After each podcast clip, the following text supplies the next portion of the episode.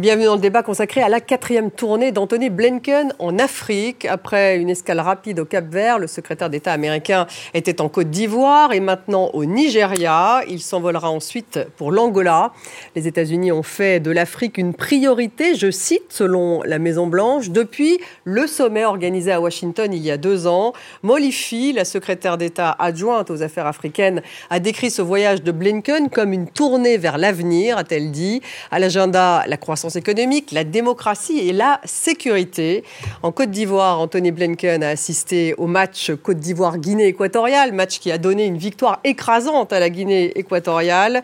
Anthony Blinken a salué notamment l'approche ivoirienne, a-t-il dit, de la lutte contre le djihadisme qui frappe plusieurs pays d'Afrique de l'Ouest. Les États-Unis ne sont pas les seuls à développer des relations avec les pays africains. Anthony Blinken a été précédé par son homologue chinois, Wang Yi, qui vient d'effectuer sa propre tournée annuelle en Afrique la semaine dernière. Il était aussi en Côte d'Ivoire, mais également en Égypte, en Tunisie ou encore au Togo. Ce continent est convoité aussi bien par la Chine que par la Russie. Alors, l'Afrique est-elle devenue une priorité pour les États-Unis face justement à la Russie ou à la Chine ou même face à la France? Quelle est la stratégie américaine dans le continent? Qu'attendent finalement la Côte d'Ivoire, le Nigeria ou encore l'Angola de Washington? Voilà les questions que nous allons poser à mes invités. J'ai le plaisir d'avoir à mes côtés Niagale Bagayoko. Bonsoir. Bonsoir. Vous êtes présidente du Centre de recherche African Security Sector Network. Bienvenue. En face de vous, Antoine Glazer. Bonsoir. Bonsoir. Journaliste, co-auteur avec Pascal Hérault du piège africain de Macron. Et ça, c'était publié chez Fayard. Bienvenue aussi. Gérard Général Dominique Trinquant. Bonsoir. Bonsoir. Ancien chef de mission militaire française auprès des Nations Unies. Bienvenue à vous, Général. Nous avons en duplex de Washington William Lawrence. Bonsoir, vous êtes professeur à l'American University à Washington, également ancien diplomate américain. Vous avez dirigé pendant cinq ans les relations américano-africaines pour le State Department. Bienvenue à vous. Avant Bonjour. de démarrer cette discussion, je vous propose d'abord de faire un point en image de cette visite d'Anthony Blinken au Cap Vert, Côte d'Ivoire, Nigeria, Angola, avec Noémie Roche.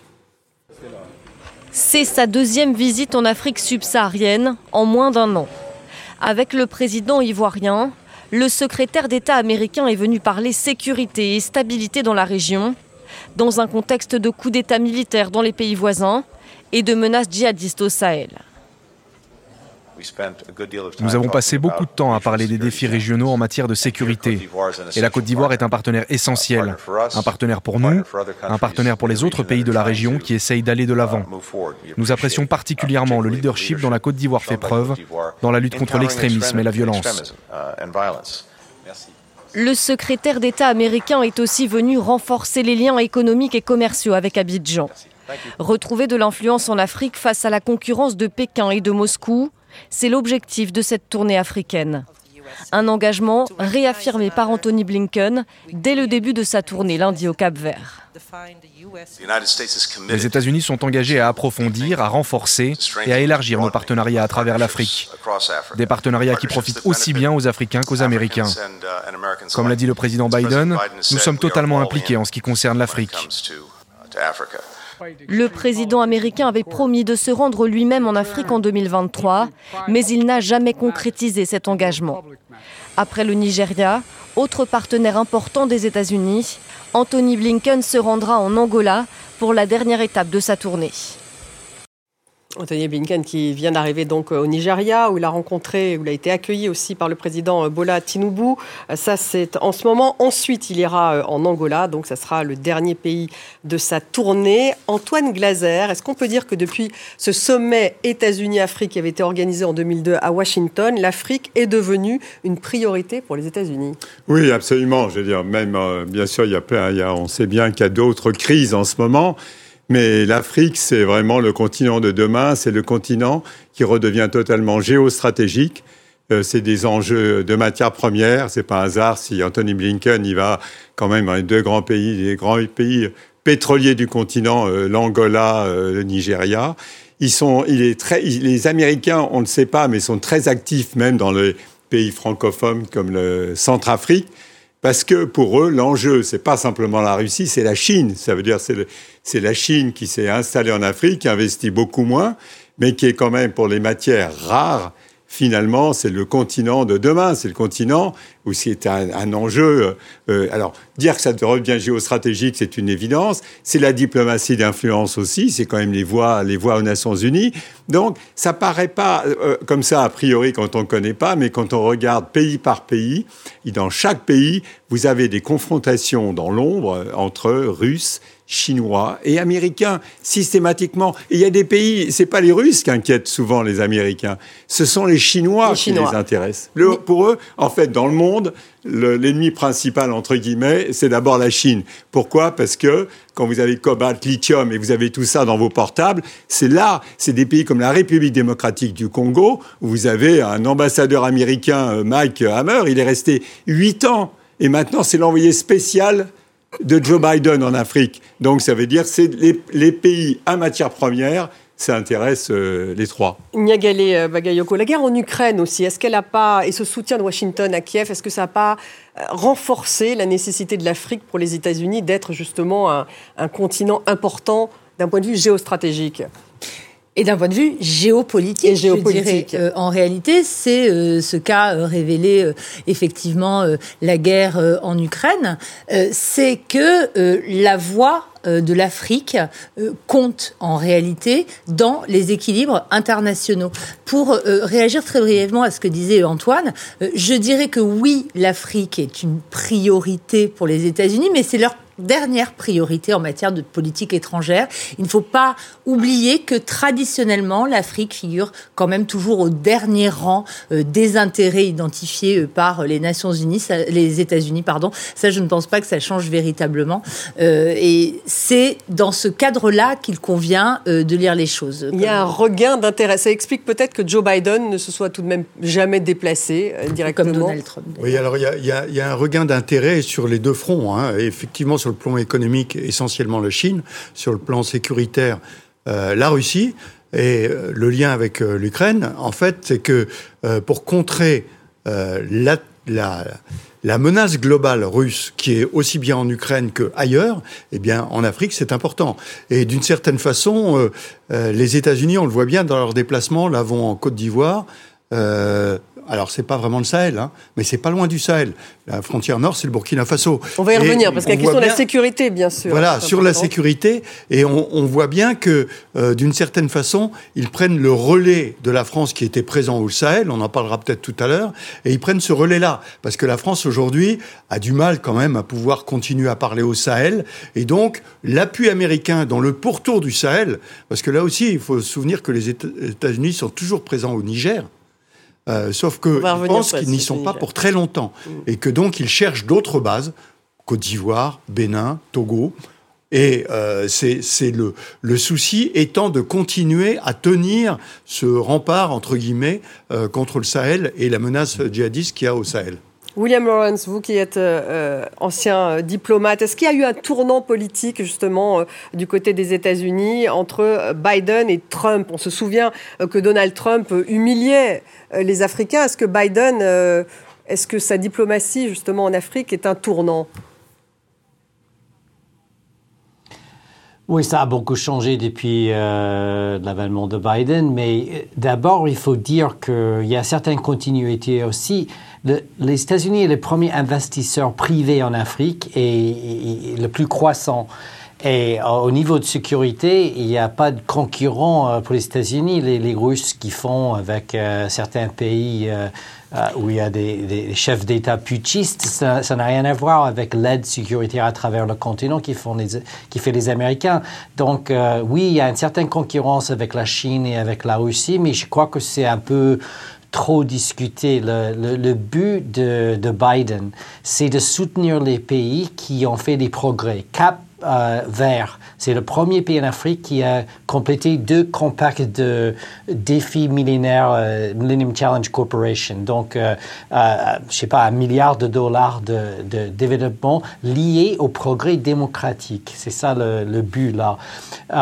Côte d'Ivoire, oui, il y avait trois coups d'État dans les pays autour, mais il y a beaucoup d'investissements privés américains qui, qui, qui, veulent développer et en, et, en, tant que modèle pour d'autres pays africains. Donc, c'est cette confluence de progrès démocratique, investissement privé, euh, comme rempart contre les instabilités autour, qui est plus important pour les Américains que la concurrence avec euh, la Russie qui n'est pas grand investisseur en Afrique et concurrence avec les Chinois qui font presque rien au niveau sécuritaire. Euh, juste pour terminer, à travers le continent, il n'y a pas un pays plus implanté diplomatiquement que les Américains. Et souvent, le centre, le siège de l'Agence internationale de développement, USAID, est plus grand que l'ambassade, avec beaucoup de formation au niveau euh, personnel, etc. Donc, euh, c'est un modèle différent que les Russes et les Chinois. Et on voit, on les voit pas tellement concurrents que les gens imaginent. Antoine Gazer pourrait répondre justement bah, euh, à William Laurence. Pas concurrent, mais on voit par exemple euh, ils interviennent à la façon américaine, ça veut dire une façon privée. Quand vous avez en Centrafrique, mes amis d'Africa Intelligence, ils ont sorti une information qu'il y a une société militaire privée qui s'appelle Bancroft, là où il y a Wagner, euh, je veux dire, où il y a les Russes. Et eux, qu'est-ce qui intéresse les sociétés militaires privées euh, américaines? C'est les terres rares, c'est le lithium, c'est le rhodium, etc. Ça veut dire les Russes de Wagner, eux, ce qui les intéresse, c'est l'or et le diamant, et les sociétés américaines. Donc il y a il y a un travail euh, souterrain quand même des, Américains dans l'ensemble de cette région. Et c'est vrai que, on va peut-être en venir aussi à parler de ça, mais c'est vrai qu'on a l'impression que on a vu que le Niger a été un tournant. Quant au Niger, l'armée française s'est fait vraiment euh, virer, il n'y a pas d'autre mot, et que par contre les Américains sont restés, et également les Allemands. On voit bien que le fait de la diplomatie d'influence française qui s'est affaiblie en Afrique, il y a une espèce, je dis pas qu'il y a une inquiétude des Américains, mais c'est vrai que jusqu'à présent, on avait l'impression que tout le monde s'adressait à la Tour Eiffel à Paris pour parler de l'Afrique. C'est ça quand même, il y a quand même un changement. Alors je dis pas que c'est pas pas pour ça que euh, Anthony Blinken est en train de faire la tournée était prévue depuis longtemps. Ce discours démocratique, c'est un discours. Il y, a quand même, il y a quand même une espèce de vide qui fait que on voit bien que les Chinois s'intéressent particulièrement aux pays francophones. Et quand ils vont en Côte d'Ivoire, les, Chinois disent à Alassane Ouattara, le grand stade pour la Cannes que vous venez d'inaugurer, c'est nous qui les avons construits. Et les Américains, ils disent à Ouattara, on va vous construire un site euh, de drones euh, d'attaque et de défense. Chacun a aussi son propre business. Est-ce qu'il profite justement, Niagalé euh, Bagayoko, d'une sorte de retrait français, en tout cas du fait que la France ait dû quitter le Mali, le Niger? Est-ce que finalement, eh bien, les Américains et les Chinois en profitent?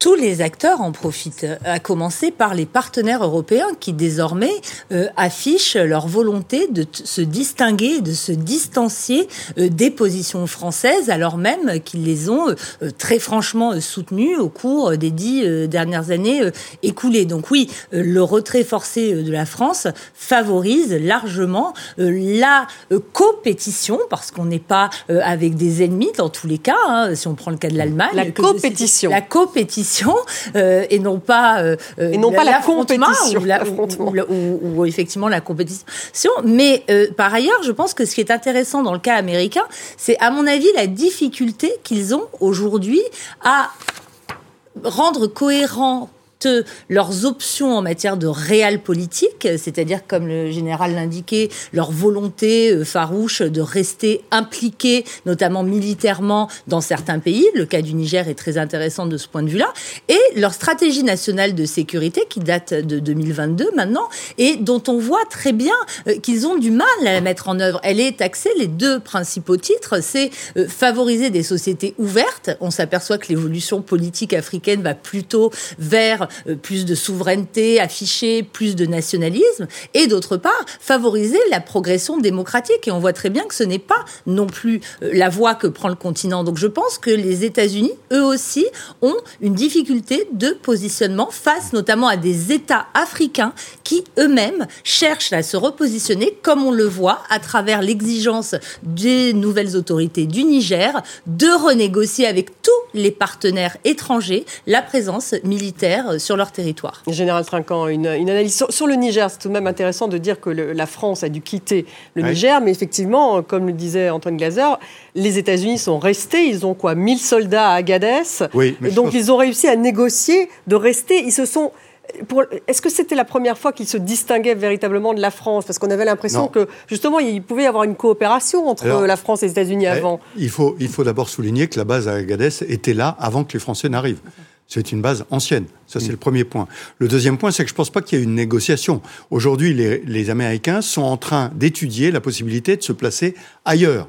Parce que le Niger, euh, les rapports avec la Russie sont en train de s'amplifier globalement avec l'accord et, l'aide du Burkina Faso et, du Mali, hein, les trois pays euh, euh, putschistes euh, du, Sahel, si j'ose dire. Et donc, je, pense que les Américains voient bien qu'ils vont pas pouvoir rester très très longtemps au Niger. Et s'ils veulent avoir un contrôle par les drones ailleurs, il va falloir qu'ils se placent ailleurs. Mais plus globalement, je pense que sur le plan sécuritaire, les États-Unis aujourd'hui, en Afrique, se replacent, alors je, je comprends bien effectivement avec le développement, et c'est important, mais aussi se replacent dans la compétition globale avec la Russie, qui, elle, effectivement, n'apporte que des armes et Wagner, hein, ou euh, Africa Corps maintenant d'ailleurs, mm. et puis les Chinois avec euh, des grands travaux, etc. Et, les États-Unis se replacent dans cette compétition globale parce que c'est la place des États-Unis dans le monde, et que l'Afrique est un peu un continent en devenir. Je rappelle que c'est le seul continent qui a une croissance démographique énorme. Le reste du monde ne l'a plus. L'Europe, l'Amérique du Sud, l'Asie n'a plus de croissance démographique, l'Inde étant un peu une exception. Et donc aujourd'hui, cette Afrique qui marche vers sa souveraineté après les indépendances, c'est la souveraineté aujourd'hui, eh bien c'est un continent en devenir où chacun cherche à prendre des parts un peu au-delà de l'héritage historique colonial qu'avait la France là-bas. William Lawrence, est-ce que vous pouvez euh, réagir? Est-ce qu'il y a un objectif aussi de lutte contre le djihadisme du côté américain? Il y avait un peu ce discours finalement euh, en Côte d'Ivoire. Oui, alors euh, l'aide sécuritaire américaine euh, pour beaucoup de pays en Afrique, c'est surtout euh, les entraînements pour les militaires pour lutter contre le terrorisme, mais aussi des échanges d'intelligence, etc., etc. oui, il y avait des faillites. Là, ils ont essayé de former les troupes au, Mali, Burkina, et Niger, etc. Mais il y a aussi des réussites. Et quand il concerne les Russes, euh, là où ils vont les Russes, les choses sont, pires. Alors les Américains sont là à dire, regardez ce que les, Russes font, est-ce que c'est mieux pour vous? Ou est-ce qu'ils ne volent pas des, de l'or et des diamants en échange pour certaines protections pour les chefs d'État putschistes? Et c'est assez clair pour les pays africains qui ne profitent pas énormément euh, euh, de, l'aide euh, des Russes, sauf pour la protection des, des, régimes putschistes. Il y a une autre chose qui n'est pas assez discutée, c'est qu'il y a une un désinvestissement chinois à travers le continent assez important mhm. qui n'était pas bien étudié. À Angola, à Kenya, même en Algérie en 21-22, ils ont coupé par la moitié leurs investissements. Pas parce que les Chinois sont bons, sont mauvais, mais ils ont appris qu'il y a certaines... Euh, euh, endroits en Afrique où ils peuvent mieux réussir que d'autres. Il y a au moins une dizaine de pays où il y avait des scandales euh, pour Huawei, etc. Donc les Chinois deviennent euh, des investisseurs plus prudents et plus intelligents, qui n'est pas mauvais pour l'Afrique. Et au niveau de l'infrastructure aussi, les Américains ne sont pas contre des investissements chinois en infrastructure, mais ils veulent que les Africains ont des des, euh, deals, des, relations mieux avec la Chine. Moi-même, personnellement, j'ai aidé les pays africains à renégocier les termes des, prêts avec les Chinois parce qu'on n'est pas contre les investissements chinois, mais on veut que ça marche mieux pour les Africains. Oui, dans l'intérêt aussi des Américains. Enfin, il faut le dire euh, tout de même, William Lawrence. C'est pas juste pour la beauté du geste.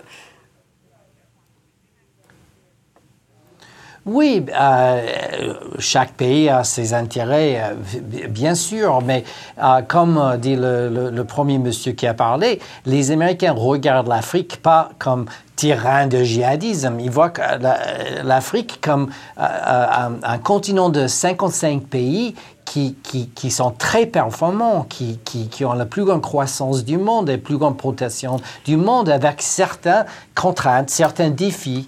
Et ils sont là à aider. Et il ne faut pas oublier que les Chinois dépendent de, des actions américaines pour stabiliser les pays, pour pouvoir euh, gagner plus d'argent. Les Chinois ne vont pas jouer ce rôle euh, euh, sécuritaire en Afrique. C'est intéressant. C'est très compliqué. Il faut aller voir pays par pays ce qui se passe. Ce qui se passe. William Lawrence, pour rebondir sur ce que vous voulez dire, on va d'abord regarder aussi ces images de, du chef de la diplomatie chinoise, hein, donc Wang Yi, qui était, qui a fait son tour d'Afrique il y a une semaine. Il était en Côte d'Ivoire euh, il y a une semaine, donc juste avant Anthony Blinken. Donc ce n'est pas non plus euh, un hasard. Antoine Gazard, pour rebondir effectivement sur euh, ces prêteurs chinois qui effectivement ont moins prêté en 2022, quand on regarde les chiffres, 994 millions de dollars de prêts à l'Afrique, ça paraît beaucoup, mais effectivement c'est plutôt moins. C'est le montant le plus faible depuis 20 ans. Mais est-ce que aujourd'hui, on ne parle pas seulement de prêts chinois, mais aussi d'une stratégie peut-être plus militaire, avec une approche peut-être plus politique aussi de la Chine en Afrique et plus seulement économique? Absolument, absolument. Ce qui est vrai, c'est que vous avez les Chinois, ils avaient, mis des montants tellement énormes, 250 milliards de dollars, ils ont endetté les pays. Et comme ils n'étaient pas dans les clubs de Paris de rééchelonnement des dettes et autres, à un moment donné, c'est eux qui portaient toute une part de cette dette-là. Et donc, ils ont passé des deals. Donnez-moi des matières premières et à ce moment-là, je vous donne de l'argent.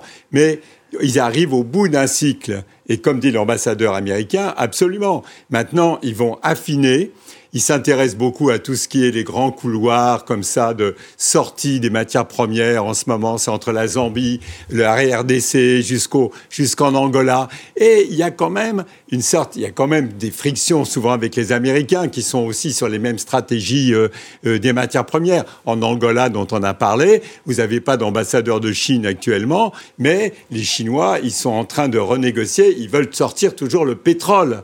Et la force des États-Unis, les États-Unis sont autosuffisants quasiment en pétrole maintenant, mais ils veulent quand même que les autres pays, pour pouvoir maintenir quand même le, le, pétrole et le dollar à un certain niveau, puis c'est quand même le pétrole, c'est le dollar, le dollar, c'est la monnaie mondiale.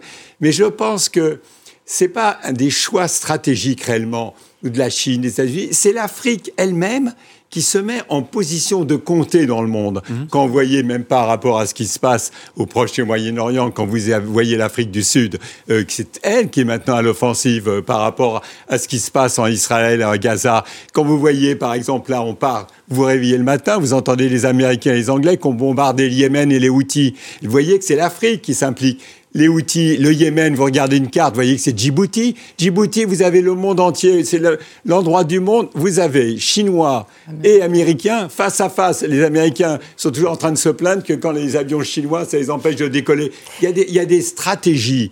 Euh, quand vous regardez une carte, c'est hallucinant. Ça veut dire, c'est en dessous des radars, mais je peux vous assurer que sur le terrain, ça, ça, il se frite quand même. Hein. Et justement, ce sont les Africains. Ce qui est intéressant, en Côte d'Ivoire, par exemple, quelle serait la différence entre le chef de la diplomatie chinoise, qui donc va voir Ouattara il y a une semaine, et maintenant Anthony Blinken? Donc, les... quel accueil a-t-il été réservé à l'un ou à l'autre du côté ivoirien? C'est quand même intéressant Mais c'est ça qui est très intéressant, justement. C'est euh, le repositionnement de la plupart des diplomaties africaines qui, désormais, cherchent ouvertement à maximiser leurs intérêts plutôt que des alliances avec des partenaires traditionnels. Euh, c'est-à-dire qu'il n'y a pas euh, forcément, de la part des différents gouvernements, volonté de prendre parti pour un camp, pour un autre. je ne pense pas qu'ils considèrent euh, la venue du ministre chinois euh, comme euh, antinomique avec la venue ils, ils ont le monde entier dans leur salle d'attente. Exactement, parce qu'on vous attendez votre tour. Exactement. Donc on parle des trois principaux acteurs, mais des puissances du Moyen-Orient justement sont la Turquie, l'Iran énormément. On parle aussi du besoin des voix de l'Afrique au Conseil de sécurité. C'est très vrai pour l'Iran, c'est très vrai pour Israël aussi. Ces enjeux-là existent, mais juste une petite remarque remarque par rapport à cette question du bénéfice que euh, sont censés euh, tirer euh, les différents pays des puissances étrangères. Il était question de, la Russie. Aujourd'hui, il est considéré dans un pays comme le Mali que c'est grâce à l'intervention russe que la victoire stratégique recherchée par les élites politiques maliennes, non pas seulement depuis l'arrivée au pouvoir des militaires, mais précisément avant avec les autorités civiles était la reconquête de la ville de Kidal, du nord du pays. Ils sont satisfaits de ce point de vue du partenariat avec la Russie, ce qui, à mon avis, n'exclut pas qu'ils concluent aussi des partenariats avec des puissances qui sont plus opposées à la Russie sur la scène internationale. Général Trincomet Molifi, hein, qui est donc la, secrétaire d'État pour l'Afrique hein, américaine, elle dit si le Niger choisit un partenariat avec les Russes, ça sera compliqué pour nous comme au Mali ou en Centrafrique. Donc il y a tout de même, euh, là les États-Unis mettent un peu aussi ces pays africains au pied du mur. C'est un peu les Russes ou nous. C'est naturellement dans le domaine sécuritaire, c'est le cas. Euh, mais c'est le cas pourquoi? Parce qu'il faut rappeler que la présence des Russes euh, en Afrique n'a rien à voir avec l'intérêt pour ces pays africains. C'est de l'autofinancement par l'or ou les diamants d'un certain nombre de groupes euh, de mercenaires qui sont là-bas, qui peuvent réussir des coups comme à Kidal, par exemple, mais qui, en revanche, reculent devant la menace djihadiste qui est bien plus importante actuellement dans, dans, dans, ces trois pays. Hein. La zone des trois frontières est devenue euh, quasiment... Euh, il y, a, une augmentation. Il y a eu plus au Niger, plus d'attaques djihadistes en six mois que dans les deux années précédentes. Donc, si vous voulez, aujourd'hui, les États-Unis se placent dans cette dans cette configuration, essentiellement parce que ils savent très bien que si la Russie investit là-dedans, c'est pour profiter de la position. Aujourd'hui, je le disais tout à l'heure, les pays africains, c'est enfin la souveraineté. Après les indépendances, c'est enfin la souveraineté et le marché est ouvert. Donc on profite du marché. Et dans le marché, il y a des, il y a des infrastructures avec les Chinois, il y a de la sécurité avec les Russes, et puis il y a d'autres marchés à avoir avec d'autres. Et c'est ce qui se passe aujourd'hui dans le seul continent, je le répète, qui est le continent en croissance dans le monde. Euh, William Laurence, est-ce que Anthony Blinken n'est pas en train de chercher aussi des voies du côté de ces, euh, pays euh, d'Afrique? On parlait de l'Afrique du Sud, on sait justement quel a été son, son positionnement dans la guerre en Ukraine. En fait, est-ce que parce que justement les voies africaines n'étaient pas favorables finalement à Biden dans ses choix de politique étrangère, est-ce qu'il n'est pas en train de chercher ces voies-là aujourd'hui, Anthony Blinken? Il faut toujours comprendre que d'un côté, les Américains ont des relations avec tous les pays africains, presque tous. Donc, euh, soit parfois ils sont croissants, parfois ils sont diminuants, parfois ils sont forts. Mais, mais euh, les Américains, ils ont une relation forte avec l'Afrique du Sud, même l'Afrique du Sud, même si l'Afrique du Sud fait certains choix euh, dans son intérêt. Ils font une coopération avec les Russes, avec la Chine, etc.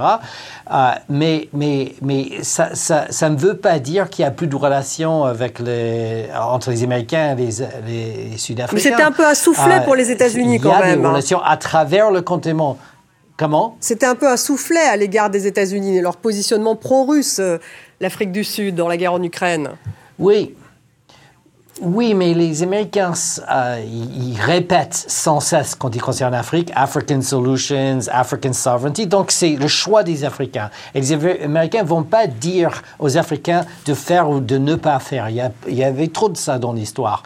Ils veulent dire, si vous choisissez les Russes, il y aura certaines conséquences, euh, éventuellement ou bien tout de suite, mais vous êtes libre de choisir ces virus. On ne va pas faire un coup d'État, on va faire, faire des pressions euh, énormes. C'est à vous de choisir. Mais si vous, euh, vous choisissez un modèle de coopération, de partenariat, d'investissement privé, de formation de, de, gens, de personnel gouvernemental, non gouvernemental, comme, comme font les Américains énormément, si vous choisissez aide pour sécurité alimentaire, alimentaire, euh, euh, euh, coopération pour le changement climatique. il y a beaucoup de choses qu'on peut faire ensemble, mais si vous, si vous choisissez un, modèle peut-être plus traditionnel, vendre vos ressources pour une certaine protection, comme font les Russes, ou bien un certain investissement un peu vanitaire, comme font les Chinois, vous pouvez faire ce choix. On ne veut pas vous dire non. en tout cas, c'est le discours qu'ils adoptent, hein, Antoine Glaser. On voit bien qu'ils négocient pour essayer effectivement d'être présents. Intéressant de voir qu'aujourd'hui, Aujourd'hui, le président tchadien, donc Mohamed Idriss Déby, est en Russie, hein, puisqu'il rencontre Vladimir Poutine demain. Il y a aussi eu un sommet Russie-Afrique en 2023 à Saint-Pétersbourg, comme il y a eu un sommet euh, Chine-Afrique. Donc finalement, euh, le président tchadien il va tout de même voir Poutine. Franchement, c'est quand même une claque à la France. Je veux dire, quand même, quand vous avez le président euh, Macron qui était à côté de Mohamed Déby, au moment où, son père, Idriss Déby, Idriss Déby, et décédé, maréchal même était décédé, et président Macron a été adoubé euh, le fils, même s'il dit non, je sais pas adouber, je veux des élections, etc. Mais quand même, la France, la France a été obligée de se retirer du Burkina, euh, du Mali, du Niger. Bon, au Burkina, c'était sous des forces spéciales, mais quand même de retirer toutes les troupes. Et finalement, une partie de, ces troupes se trouve au Tchad. Et qu'est-ce que va faire Mahamat Déby? Euh, il va, il va en Russie. Bon, quand, quand euh, avait fait pareil, hein, euh, Macron était en juillet 2022, euh, je vais dire, était. non, mais c'est ce que vous dites, ils mettent, ils mettent en concurrence. Mais, mais, mais, mais, quand même, je veux dire. Comme tous les États du monde. C'est quand même, ça veut dire exactement, comme le dit Niagalé, les types, ils ont maintenant le choix quand ils, ils pensent à leur propre sécurité. Mais comme vous avez une alliance maintenant, Burkina, Mali, Niger, et vous, si vous avez en plus le Tchad, ça veut dire que les Russes, ils sont at home, ils sont chez eux. Euh, maintenant dans toute toute cette zone avec le Soudan. Parce que le problème du Tchad, c'est pas vraiment le Sahel, c'était d'autres, c'est la France qui avait entraîné les Tchadiens au Sahel pour combattre les djihadistes. Mais le, problème du Tchad, c'est les Soudans, c'est les dizaines de milliers de réfugiés du Soudan, c'est la Libye au nord. Et les Américains, je suis d'accord avec le général, les Américains, de toute façon, les Américains au Niger, ils avaient une base à Agadez, c'était plutôt pour regarder la Libye et le Soudan, c'était pas vraiment le Niger qui les intéresse. Et effectivement, s'il y a les Russes, parce qu'apparemment, il y a les Russes qui vont débarquer, à ce moment-là, eh ben, ils iront en Côte d'Ivoire, ils installeront une base de drones et d'attaque en Côte d'Ivoire. C'est la Côte d'Ivoire devient c'est le repli sur les côtes, c'est le repli sur, les, côtes. La Côte d'Ivoire devient les pays côtiers en général, le, le la Côte d'Ivoire revient piqué.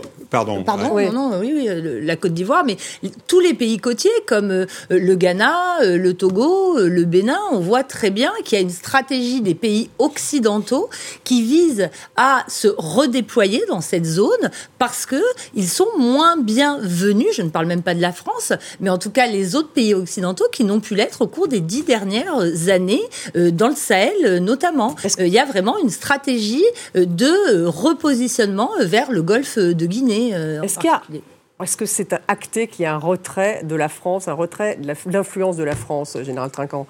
Alors écoutez, il y a beaucoup de discussions sur ce sujet-là. Je reviens simplement sur le Sahel. Le Sahel, avant 2013, il n'y avait pas de force française au Sahel. Elles sont arrivées avec l'opération Serval, puis Barkhane. Euh, et ces pays, après l'indépendance, étaient plutôt des pays tournés vers Moscou. Donc, si vous voulez, il y, a, il y a des retours de balancier qu'il faut prendre en compte. Je constate simplement que l'endroit où sont présents les Français, et je ne parle pas des forces françaises, parce qu'elles sont en train de diminuer considérablement de, de volume. à Dakar, en Côte d'Ivoire, au Gabon, à Djibouti, il n'y a pas de discussion. Elles sont toujours là. On parle du Tchad. Moi, pardonnez-moi, je ne pense pas que ce soit une claque contre la France. Le problème, c'est que le Tchad, comme vous avez raison, il s'intéresse au Soudan. C'est pas la France qui va régler le problème du Soudan. C'est avec les Russes qu'il faut le traiter. Parce que hein, il y a un mouvement au Soudan qui est très soutenu par les Russes. Donc il faut aller discuter avec les Russes. De même que le Tchad discutait avec les Russes à propos de la Centrafrique, parce qu'il y avait un problème de, de, rébellion en Centrafrique. Donc je pense que le Tchad, tout simplement, il pense à ses intérêts. Alors la base française qui est là, elle est utile mais c'est pas elle qui va régler tous les mm. problèmes. Et donc, je discute avec les autres. Donc, vous dites pas c'est une claque à la France, comme vient de le dire. Non, mais euh, on, a, on a ce côté un peu, un peu français où, ah ben, vous comprenez, euh, on veut pas la France-Afrique, mais quand même, quand il n'y a plus la France, ça va pas. Donc euh, il faut s'entendre, je mm. pense, que les pays africains sont souverains, ils font des choix, comme euh, notre interlocuteur de Washington le disait, ils sont souverains, et il faut qu'on se retire de l'esprit qu'il faut absolument que ça colle à la politique française. William Lawrence, euh, pour justement évoquer cette relation entre les États-Unis et la France en Afrique, est-ce qu'auparavant, les États-Unis faisaient un peu plus confiance à la France, une sorte de relais pour, on passait par Paris peut-être pour justement évoquer l'Afrique, et maintenant, ça serait terminé c'est-à-dire qu'ils auraient une relation directe. Je crois que la chose la plus importante, c'est que, oui, après le, la, chute de l'Empire, oui, après la, chute de l'Empire euh, britannique euh, et, et le, la décolonisation de l'Afrique, euh, il y avait toujours des zones d'influence pendant la guerre froide, où là où il y avait des Français avant, il y avait une certaine euh, influence française contemporaine, et les Américains ont souvent euh, remplacé les Anglais là où il y a, dans les pays anglophones, etc., etc. Mais là, depuis peut-être 20 ans, avec tous les changements sécuritaires, la, et, la désinformation euh, euh, financée par les Russes à travers l'Afrique et, d'autres changements après la guerre de Mali, la guerre de Libye, il y a un certain euh, realignment, un certain changement et les Américains ont compris qu'ils doivent faire plus dans certains endroits où les Français se retirent un petit peu.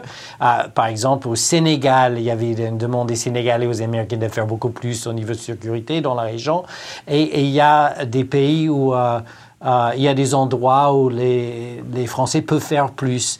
Euh, mais je crois que c'est l'héritage colonial qui bloque euh, les, les Français le plus en Afrique et la, une certaine désinformation des, des, des, Russes qui profitent de ça. Et il faut voir la quantité de désinformation produite par cette alliance entre le. En fait, ça vient de Jordanie, ça vient de Bulgarie, mais c'est tous financé par les oligarques russes liés à Poutine, euh, qui poussent les Africains à haïr la France, euh, la France plus et haïr les Américains. Et, là, ça pousse un petit peu euh, le, soutien populaire à ces, ces coups d'État. Et donc, il y a beaucoup à faire là, à, montrer aux Africains qu'on a menti à eux. Ah. Antoine Gazer, il parle de guerre informationnelle là. Bien sûr, mais là, ce qui est une réalité, c'est qu'effectivement, les Russes, les Russes, ils ont surfé sur une situation, c'est-à-dire cette espèce d'anachronisme historique qui fait que c'est au moment où la France est la plus faible sur le plan économique en Afrique, c'est là où elle est la plus critiquée. Ça veut dire finalement, au lieu d'être critiquée dans la période vraiment post-coloniale, où elle a cru longtemps qu'elle était encore chez elle en Afrique, de 60 jusqu'à la chute du mur de Berlin, euh, finalement en 89-90, elle est restée, elle a continué un peu à se croire chez elle dans cette région. Et là, le général, si on a ce genre de réaction, même par rapport au Tchad, c'est parce que quand vous avez des militaires français, eh ben, c'est bien évident qu'il n'y a pas, la France est quand même la seule puissance extérieure au continent. Je ne parle pas de Djibouti, à avoir maintenu des bases militaires.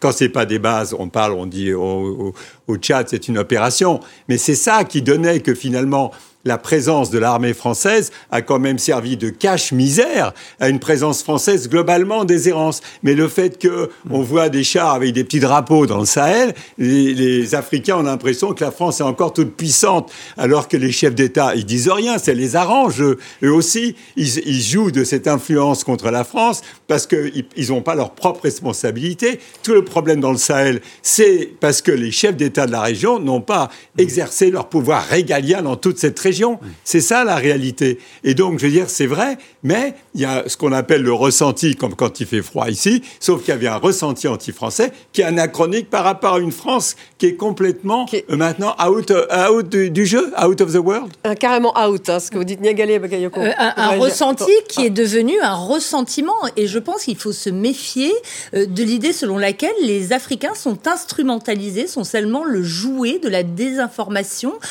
insufflée par des Mais il y a, il y a des vraies il y a bien entendu opérations de des, désinformation. Des opérations ah, extrêmement efficaces de désinformation, mais qui exploitent un terreau qui a commencé à émerger tout au long de la décennie 2010. Euh, et il faut être très attentif à la façon dont les Africains eux-mêmes revendiquent leur euh, choix euh, et refusent en réalité d'apparaître comme les jouets euh, des puissances extérieures au continent. Ils refusent l'idée selon laquelle on est dans un nouveau scramble of Africa aujourd'hui. Général Trinquant, sur cette guerre informationnelle, comment font les Américains justement pour contrer cette influence des Russes? Par exemple, la France, elle a du mal. Non, alors le premier point, c'est qu'effectivement, en particulier au Sahel, ce sont les États qui n'ont pas rempli leur rôle dans ces États du Sahel. Le deuxième point, c'est qu'en Afrique, vous avez quand même 60%, une, 60 de la population qui a moins de 20 ans. Donc, si vous voulez, la colonisation, pour eux, euh, c'est une vieille affaire. Mais c'est un prétexte extraordinaire. Donc on va revenir, et ça les Russes et les informations le font beaucoup, sur la colonisation. Et j'entends très bien, euh, prix de Washington, où à juste titre on dit, mais c'est le problème de ce ressentiment post-colonial, alors que c'est une population qui n'a jamais connu la, colonisation. Donc il y a vraiment une instrumentalisation de tout cela, avec le problème, je pense, le vrai ressenti de beaucoup de jeunes Africains qui sont en fait contre leur gouvernement contre la façon dont leur gouvernement mène la politique. On parlait tout à l'heure du Cameroun, avec un président qui a 87 ans, euh, en Côte d'Ivoire, dont on sait que le président Donc, qu'est-ce avait que dit qu'il ne se dire présentait pas, puis qu'il a fini par se présenter. Donc les populations... Donc ça veut dire quoi? Ils utilisent un bouc émissaire ce mais bien sûr, dire, le bouc émissaire français, c'est tellement facile. Et, et parce que le bouc émissaire français, en plus, eh ben, lui, il parle avec ces gouvernements-là. Donc, a on les critique à chaque fois. Et, mais il y a, il y a beaucoup un problème de jeunes populations qui, euh, qui ont un désir de changement. Et dans ce désir de changement, bah, ils mélangent un peu tout, dont la France, je suis tout à fait d'accord. Moi, moi- moi, je pense que les. Africains ne sont pas des marionnettes, qu'il faut le, le- le dire et, et le répéter, qu'il n'y a mais- pas que la jeunesse. Surtout, on a tendance à penser que la contestation euh, ne provient que des jeunes générations. Non, Euh, elle est beaucoup plus euh, large. Et ce qui est en jeu, ce ne sont pas seulement les intérêts, les influences, ce sont aussi les valeurs qui sont diffusées plus largement par les pays occidentaux en général. On ne regarde pas suffisamment l'attractivité des pays autoritaires à travers le modèle moral dont ils font la promotion. Moral, c'est-à-dire quoi Conservateur, dire, euh, des- d'une morale conservatrice qui Ça, rejette notamment les, les normes en matière de promotion euh, du genre, en matière euh, des, euh, pro- de défense des droits euh, des minorités euh, sexuelles. Je pense qu'il y a une sorte de soft power qui vient de ces pays où une- un certain ordre moral conservateur, pas seulement en Russie, on peut voir euh, ça aussi du côté des pays euh, du Proche-Orient, euh, par exemple. hein, Ça ferait mouche auprès et qui font de aussi euh, écho dans euh, la façon dont les populations africaines, pas seulement jeunes, se positionnent majoritairement aujourd'hui. William Lawrence, pour terminer, si Donald Trump remportait la présidentielle cette année, est-ce que ça serait très différent, la politique africaine des États-Unis?